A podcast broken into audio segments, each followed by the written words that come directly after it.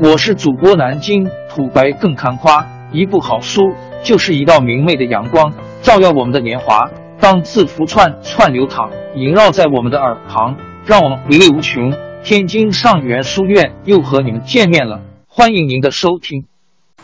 当我看到美联储不断降息和对金融体系注入大量资金之后，我感到了真正的危机，因为挽救的对象是本应受到惩罚的不道德行为。在全球化曲折发展的形势下。中国的确要建立起一道安全的防火墙，这就是真正扩大内需、稳步提高中等收入者比重、不断加强教育、推动城市化的有序发展，使中国成为市场规模巨大的创新型国家。接到写作邀请，我本能的想到两个题目：一是从中国宏观经济周期变化的。描述中看经济发展，二是中国经济和社会结构变化的客观描述，因为这都与我多年的工作密切相关。但又发现这些题目的技术性太强，希望找到一个全景性的话题，可以归纳对过去改革开放的认识和对未来发展的展望。最近我到上海、广东、山东、辽宁和甘肃等地区做了一次关于发展路径的专题调查研究，了解不同地区发生巨大变化的原因，认识不同地区未来面临的各种挑战。在调研过程中，脑海中突然浮现这一题目，觉得这个题目让人兴奋，足以概括对以往。和未来增长的主要看法：一、增长的奇迹和六个成功因子。改革初期，邓小平同志决然否定了文化大革命的错误，结束以阶级斗争为纲的政治路线，国家的工作重点转移到了以经济建设为中心。在那时，世界上的大部分人没有意识到这项历史性决策的非凡意义。甚至到了今天，还有人怀念文化大革命带来的平均主义贫困和那时享有的精神特权。但是，中国已经向前迈出了不可逆转的一大步。在三十年时间之内，中国经济发生了巨大变化。二零零七年，中国的国内生产总值达到二十四点六万亿人民币，平均增长高达百分之九点七五。经济总量是改革初期的十四点九倍，国际贸易量超过二点一万亿美元，是改革初期的一百零四倍。人均国内生产总值由一九七八年的三百八十一元人民币上升到二零零七年的一点八万多元，约合两千五百美元。农村贫困人口由二点五亿减少到约两千万人。人均预期寿命从二十世纪五十年代的四十多岁提高到今天的七十二岁。中国经济在世界经济中的位次也从第十位一路跃升到第四位。奇迹不仅发生在北京、上海、长江三角洲和珠江三角洲，同样的增长奇迹在全国很多地区都先后出现。即便在甘肃的定西地区，这个被联合国有关专家定义为不适合人类居住的贫困地方，也发生了巨大变化。其经济总量在过去三十年增长了十倍，城镇居民人均收入增长了八点四倍，农民人均纯收入增长约六点八倍。无论从哪一个角度衡量，都可以说中国创造了。人类社会大国经济增长的奇迹，总结发展现象的永恒主题是：为什么有些国家和地区由穷变富，以及如何实现由穷变富？怎样防止富国由盛到衰？发展似乎是有规律的历史现象，但发展的原因有时让人困惑，发展的结果往往出乎意料。从中国变化的实际出发。我们看到，准备转轨的巨大经济体在最初经历了危机和重创，受重大历史事件影响，对传统思想观念批判和要求变化的强烈社会共识逐步形成，这使得发动改革的新思想获得了光电一般的传播速度。伟大的历史人物出现，正确的重大决策使得思想解冻成为发展的实践。在正确的战略方向指引下，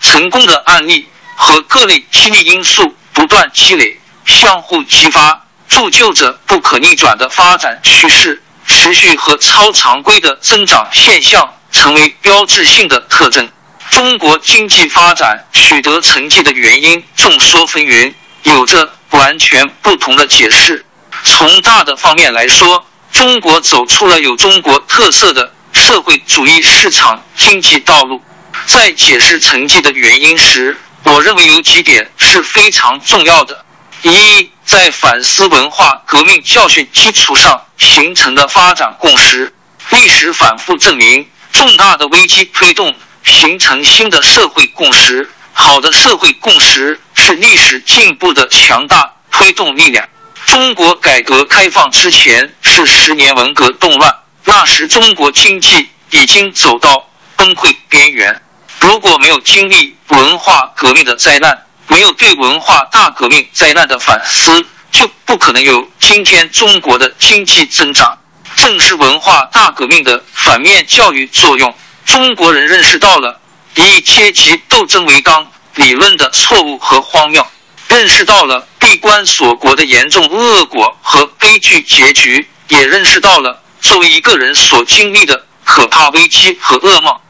摆脱贫困和结束动乱是全民族的强烈愿望；推动改革和开放是全民族深埋在心中的强烈期盼。这就是中国改革和发展的社会共识。邓小平同志的正确决策代表了中国人民的强烈要求。需要看到，经历文化大革命一代人的痛苦磨难。和深刻思考，为改革开放准备了强大的精神动力和价值认同，也准备了充足的人力资本资源。全民族对经济利益与政治利益、创新与激励、权威与民主、中国与世界等问题的理性认识，则是历史给予中国极其宝贵的国家财富。和历史上大部分崛起的国家一样。中国经历了危机催生复兴的历史过程。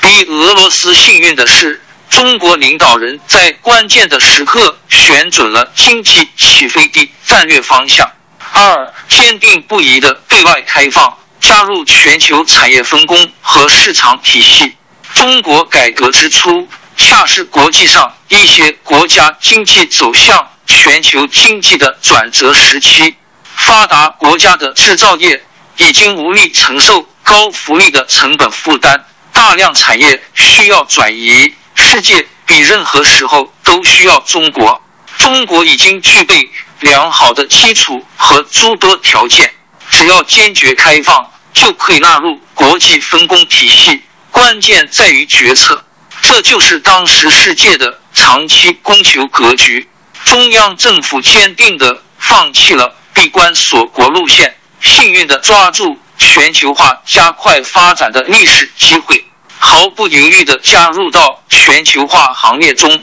把对外开放作为基本国策。中国加入全球化的过程是渐进和务实的，从开放思想和理论的传播、新产品的引进、对外贸易的扩大和利用外资的拓展，然后到全面对外开放和加入世界贸易组织。开放时，中国及时利用了人类社会发展经济最好的实践成果，享受到全球分工的巨大利益。中国加入全球化的分工体系，也是世界的福音。更为重要的是，对外开放对旧的计划体制起到冲击、震撼和瓦解的重要作用。在这一进程中，历代领导人的正确决策起到决定性的作用。而以往开放的历史记忆、海外华人、国际研究机构和企业家的智慧、一批学者的探索，功不可没，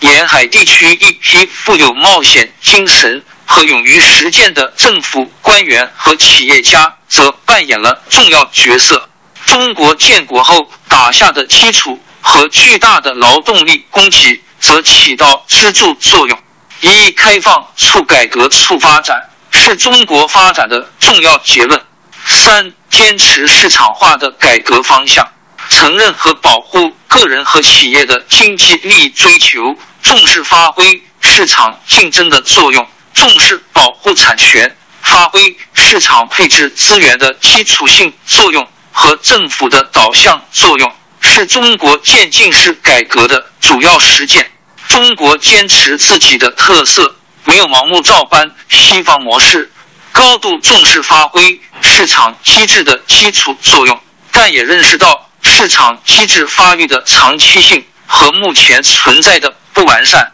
如果从大的方面回顾，改革最为核心的变化是承认物质利益追求和保护合法的经济利益，这是从八十年代安徽。和四川农村改革实行联产承包责任制开始的，从农村改革进入国有企业的改革，直到处理中央和地方关系的税制改革，以及最近推出的金融体制改革，凡是改革成功之处，都在这一最基本的问题上坚持了市场制度的信条，以渐进的方法引入竞争机制。并且逐步健全适合国情的产权制度、信用制度，是中国的独特之处。在学院经济学家围绕产权和竞争激烈争论着的非此即彼或非黑即白的区域之间，中国找到了现实存在的灰色区间，在市场化这一根本问题上走出了迂回和有特色的道路。值得提出的是。中国在处理政府和市场关系上非常务实，因为两者最终都是为发展服务的。在发展的初期，市场体系并不存在，企业家阶层也软弱无力，政府在培育市场和促进发展方面发挥了重要作用。当经济发展到一定阶段之后，政府和市场这两只手的关系逐步发生变化。企业家阶层开始成长，并且发挥重要作用，这是具有制高点意义的问题。各个高增长的地区都有一个善于引导的政府，虽然发挥作用的方式很难用同一个公式表述。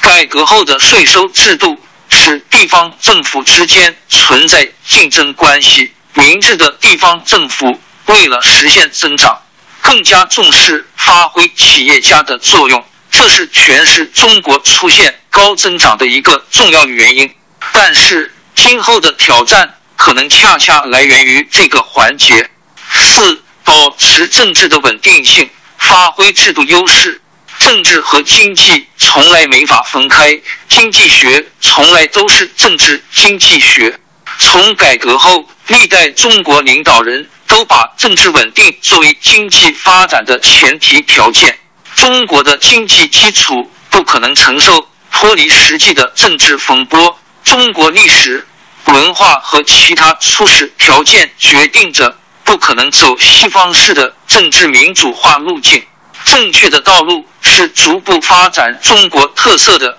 民主政治体制，加快实现依法治国。政府重视发挥国家发展战略的导向作用和维护宏观经济的稳定，重视发挥中国政治制度集中力量办大事的优势。当然，这里肯定的是在市场机制发挥基础性作用前提下的合理政府行为。各级政府认识到，在文化大革命中已经证明失败的路线。已经没有必要再重新论证。重要的是务实的、符合规律的推动经济发展和提高人民的生活水平，使越来越多的人共同富裕起来和享有全面发展的权利。当然，当经济发展达到一定阶段之后，转变政府职能、加快行政管理体制改革和民主的要求会日益加强。这是未来发展的崭新课题。五、充分利用了国家具备的各种比较优势。亚当·斯密在《国富论》中指出，分工是文明的起点。全球化背景下欠发达国家发展战略的基本问题。是在全球市场分工体系中找到和发挥比较优势。在经济全球化条件下，中国的后发比较优势明显存在，主要包括工业化加速产生的巨大市场规模优势、劳动力无限供给条件下的二元结构落差优势、高储蓄率、国际资本流动等。这些和中国改革开放政策相结合，成为巨大的增长动能。中国幅员辽阔，不同地方都有自己的比较优势，从地理位置优势、劳动力素质到产业布局优势和成本优势。比较优势从来都是一个动态现象，发展初期的不利条件，随着发展阶段的变化，会逐步变成新的。比较优势，这是快速发展大国中比较普遍的区域发展现象。如果相对落后地区找到了适合发挥自己比较优势的商业模式和具备融入市场体系能力的话，这些地区就开始进入经济快速增长的轨道。深入分析就会发现，中国每个成功的省，甚至各个成功的地区。都有自己独特的发展模式，其独特之处在于激励经济发展的不同变量做出了极不相同的贡献，但在本质上又有相似之处。六、文化底蕴发挥着逐步加大的支撑作用。经济增长表面的决定因素是资本、劳动、技术和地理优势，但是最终起作用的。是文化和习惯的遗传。中国古老的文化传统在改革开始就起到重要作用，主要是按照循序渐进的传统和中庸文化特点摸索改革路径，和维贵的思想和包容多样的风格自然的和各类经济因素结合起来，随着经济发展而产生不断扩大的作用，成为看不见的。又时时可以感觉到的国家软实力，在中国不同地区成功的背后，通常的解释变量离不开资本形成、产权保护、企业家精神或政府政策、技术创新或生产组织创新、重大的外部机会等经典因素。但如果追根问底，为什么在这里而不是在那里发生了？如此这般的变化时，解释变量往往要回到历史文化因素中去寻觅。上海、广东和山东发展模式明显不同，这是地理文化和历史渊源的区别。一些西方汉学家在研究中国时指出的历史沉重记忆和文化沉淀，在发展初期似乎是阻力或包袱，但当发展。达到一定水平和发展理念发生根本变化后，传统的中华文化与全球化的新趋势结合，则转化成为巨大的发展动力。现在的确需要对中国优秀文化的认祖归宗。总的来看，中国出现的增长奇迹是适应外部环境变化、凝聚社会共识、调整激励结构。发挥生产要素、价格相对比较优势和文化潜在力量的结果，其道理直白而深奥。在这部分，不应忽视和没有深入分析的有三个问题：过去三十年全球化过程中出现的大国经济失衡现象和相对比较优势变化的描述，中国经济非均衡的特点。和广义上的价格扭曲对增长的正面和负面影响。其次，经济周期变化中不同发展阶段的改革特点，这三点都极为重要，但在较短时间内没有进入细节描述和定量分析，也有很多似是而非的判断。最后决定在这次写作过程中抓大放小，这一点想特别向读者加以说明。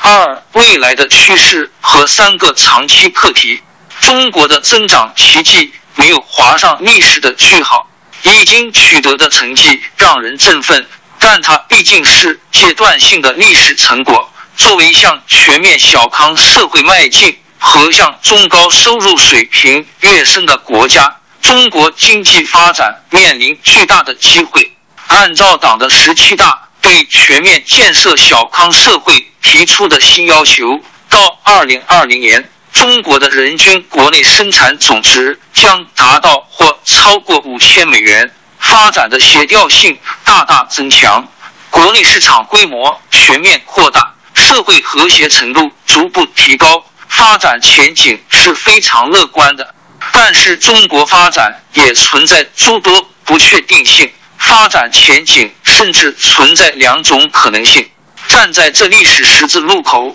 发展中国家走势分化的历史教训需要深刻汲取，对中国未来新的挑战需要准确界定。写到这里的时候，不由想起了一件往事。三年前，法国驻华大使高毅先生约我共进晚餐。那时，康德苏先生刚从国际货币基金组织退职。康德苏回忆了一件往事：他在任时要迎接新任美国总统克林顿到国际货币基金做惯例拜访，从白宫到国际货币基金有十五分钟车程。康德苏苦思冥想，试图提出一个让新任美国总统在十五分钟回答不完的问题。以避免路途无话可说的尴尬，他问的是总统先生：“您最近经常思考的几个问题中，哪一个问题不断出现？”克林顿思考片刻后说：“我想是中国。如果中国实现城市化和轿车进入家庭，中国和世界会发生哪些变化？”于是克林顿开始了他擅长的推理。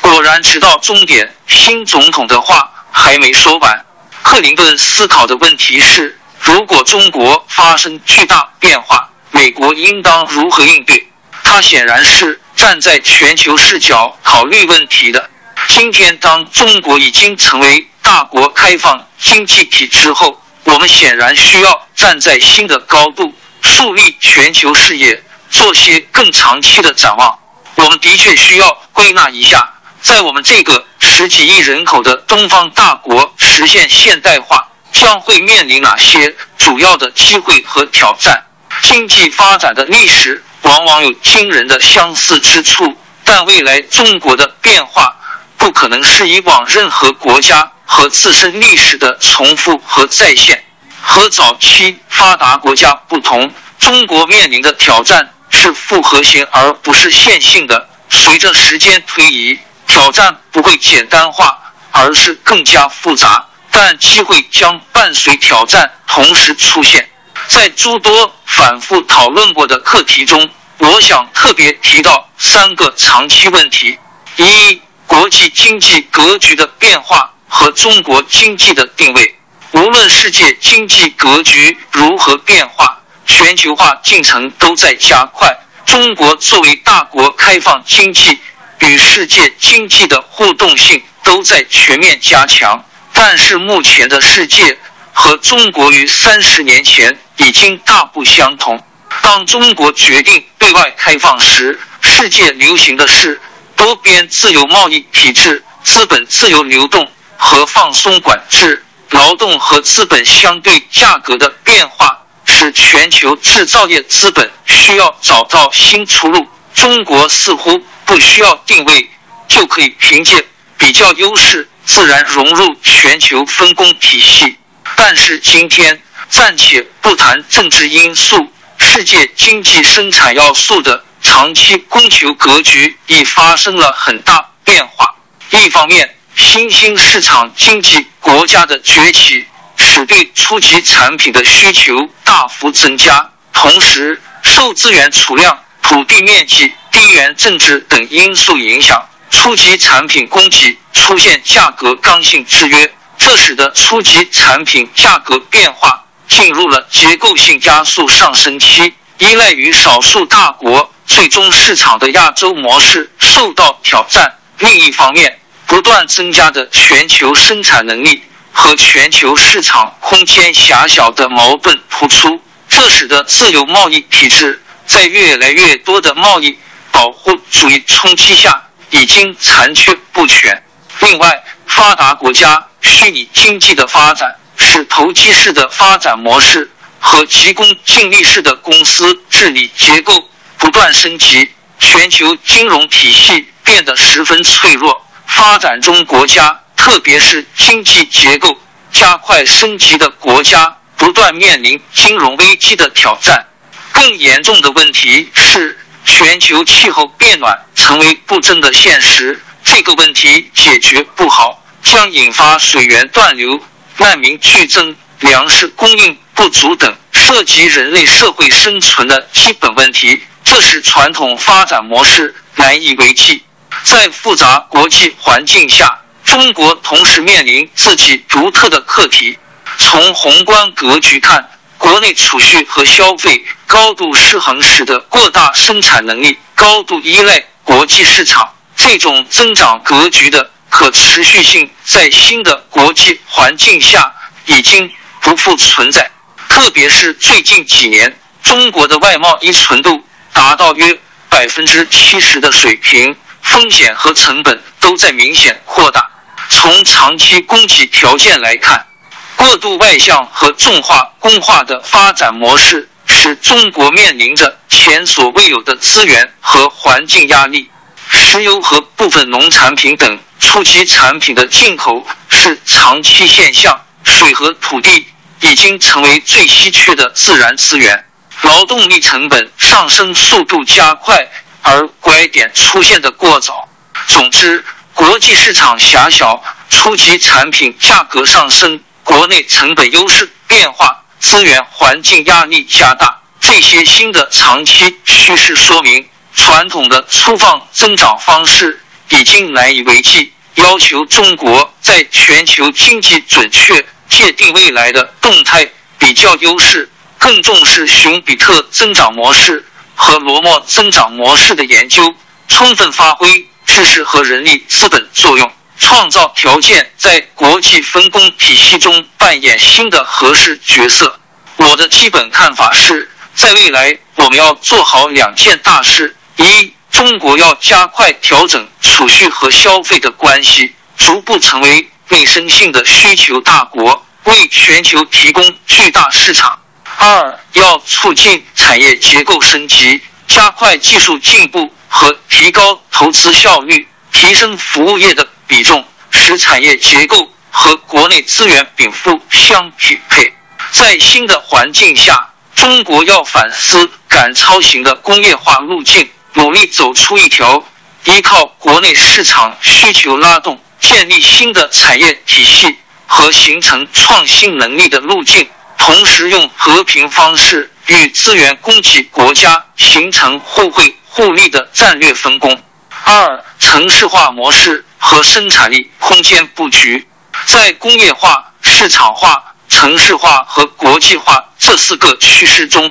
城市化是最核心也是最复杂的命题。主要原因是，城市化是工业化的载体、市场化的平台和国际化的舞台。大量农村剩余劳动力转向城市成为市民，是消除二元结构的根本出路，也是扩大国内需求的主要依托。城市化派生的投资和消费需求是拉动经济增长的主要动力。更重要的是，正确的城市化道路选择是实现国家粮食安全的保证。我国人多地少和缺水的基本国情。决定了在城市和农村同时实现适度规模经济效益和深化分工，是实现可持续发展的客观选择。记得一九九三年，齐怀远部长带队参加达沃斯论坛，他派我参加经济政要的圆桌讨论。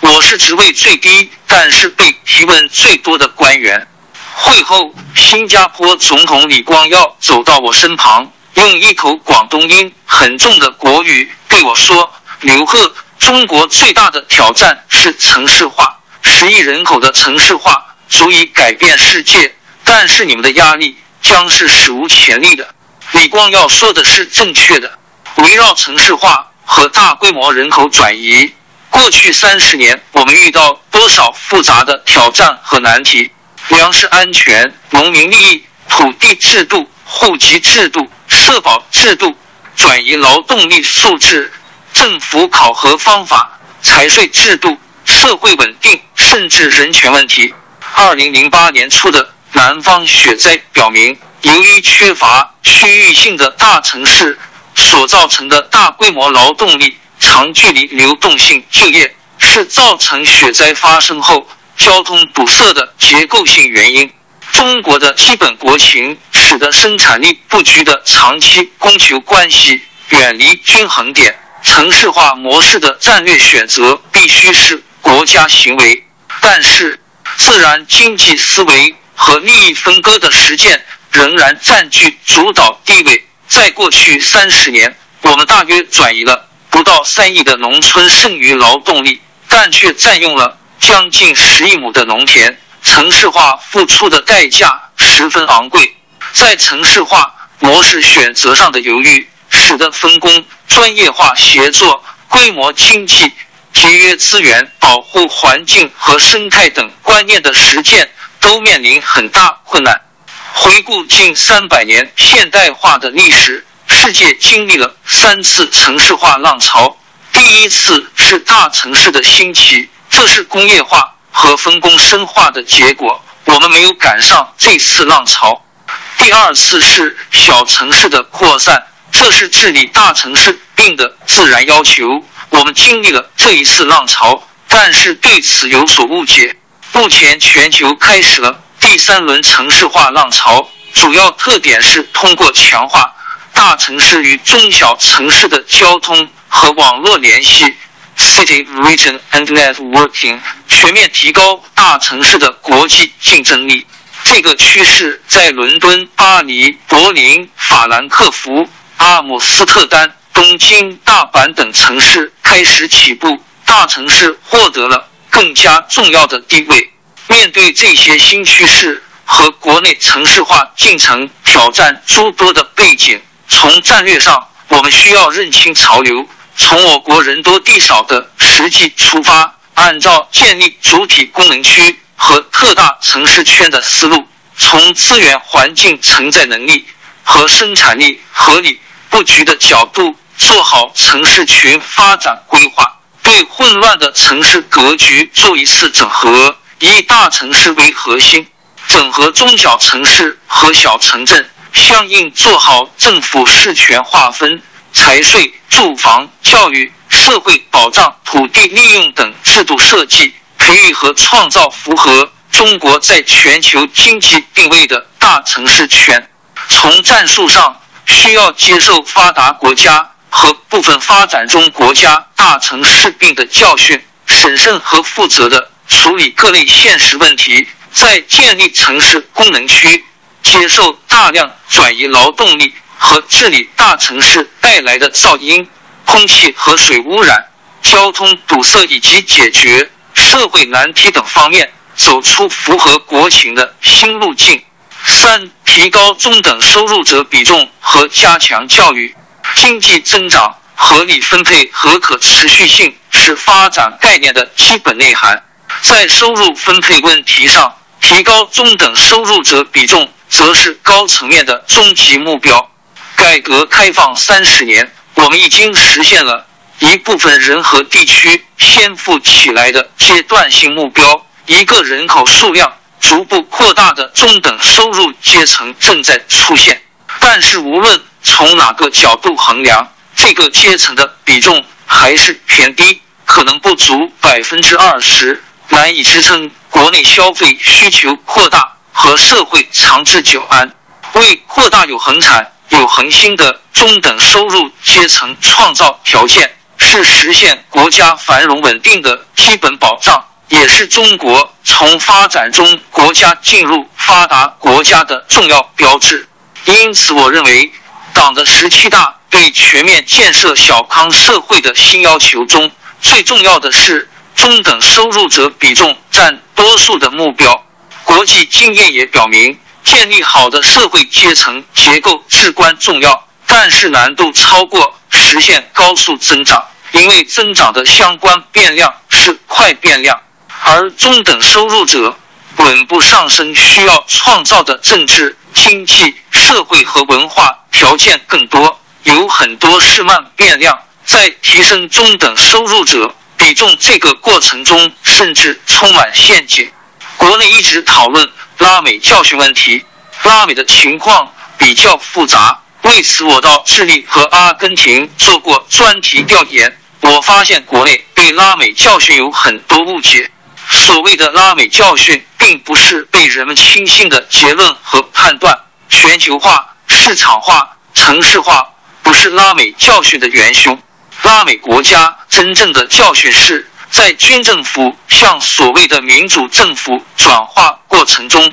政府普遍采取了民粹主义的办法拉选票，放弃财政纪律和产权保护原则，做出各种超出政府支付能力的福利承诺，致使通货膨胀加剧和外债高筑，造成政治和经济周期的大起大落和两极分化。更为深层次的是。因为缺乏中等收入者阶层的理性制约，才导致了拉美民粹主义的严重情节。在拉美访问时，智利的杰出研究人员们向我介绍，总结以往教训，发现忽视教育是造成中等收入者比重低的根本原因。教育不足使低技能人员大量失业，造成贫困的再生且恶性循环。但随后发现，国家投入大量资金发展公共教育，而富人享受的私立教育质量超过公立教育，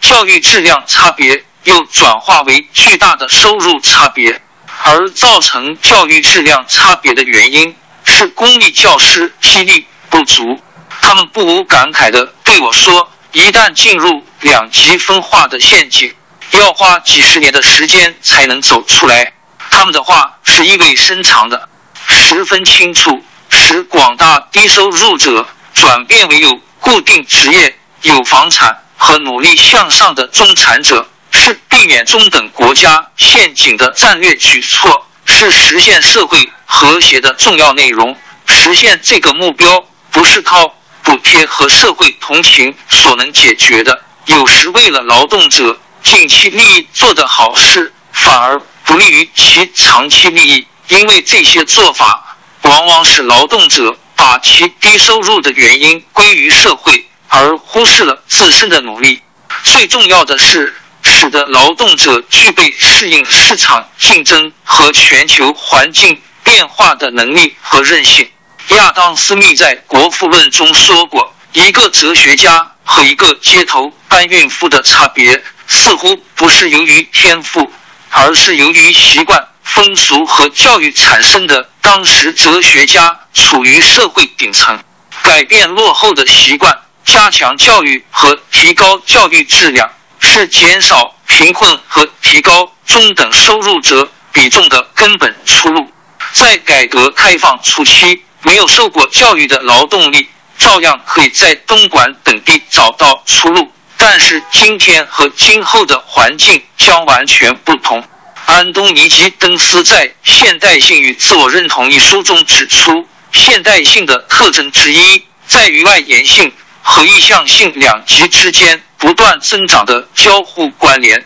一极是全球化的诸多影响，另一极是个人素质的改变。我们的教育要使个人心理和能力素质适应全球化的变化。应当更加强调两个不可分割的内容。首先是价值观念的教育，使受教育者具备仁爱之心、敬畏和感激大自然；加强心理教育和引导，使社会公众在经济结构和社会转型加速时期逐步具备心理平衡能力，从自满、焦虑、抱怨、浮躁、急功近利等不利于社会和谐的情节中得以超脱。其次是增强适应国际市场竞争能力的教育和培训，其内容服从国家总体战略定位的调整。这是减少收入差距和适应全球化发展挑战的基础。也是形成国家创新能力的保障。知识界应该增强社会责任，激发劳动者的创业之心，而不是制造对市场机制的恐惧。从国家全球战略角度看问题，发达国家的老龄化和人口萎缩同时出现，人力资源即将成为短缺资源。人力资本是未来国家竞争力的核心，因此。我们要更加相信教育和重视教育，创新是教育的函数。教育发展好了，创新成果将接踵而至。最近，比尔·盖茨提出一个很有意思的观点，他认为美国唯一的优势是通过开放的教育吸引了全球的优秀人才，转化为创新的优势。目前，我们的确看到了。发达国家培养的人才向我国回流的趋势，我们需要抓住这个机会，在发达国家享受中国人口红利之后，享受一次发达国家提供的教育红利。美国次贷危机发生后，我一直密切关注国际经济环境的变化。当我看到美联储不断降息，合并金融体系注入大量资金之后。我感到了真正的危机，因为挽救的对象是本应受到惩罚的不道德行为。在全球化曲折发展的形势下，中国的确要建立起一道安全的防火墙，这就是真正扩大内需、稳步提高中等收入者比重、不断加强教育、推动城市化的有序发展。使中国成为市场规模巨大的创新型国家，这不是门罗主义或孤立主义，而是在开放前提下应对全球化挑战的理性选择。王朝更迭，江山易主，世事山河都会变迁。其实我们无需不辞辛劳去追寻什么永远，活在当下，做每一件自己想做的事，去每一座和自己有缘的城市。看每一道动人心肠的风景，珍惜每一个擦肩的路人。纵算经历颠沛，尝尽苦楚，也无怨悔。感谢您的收听，朋友们，让我们下期再见。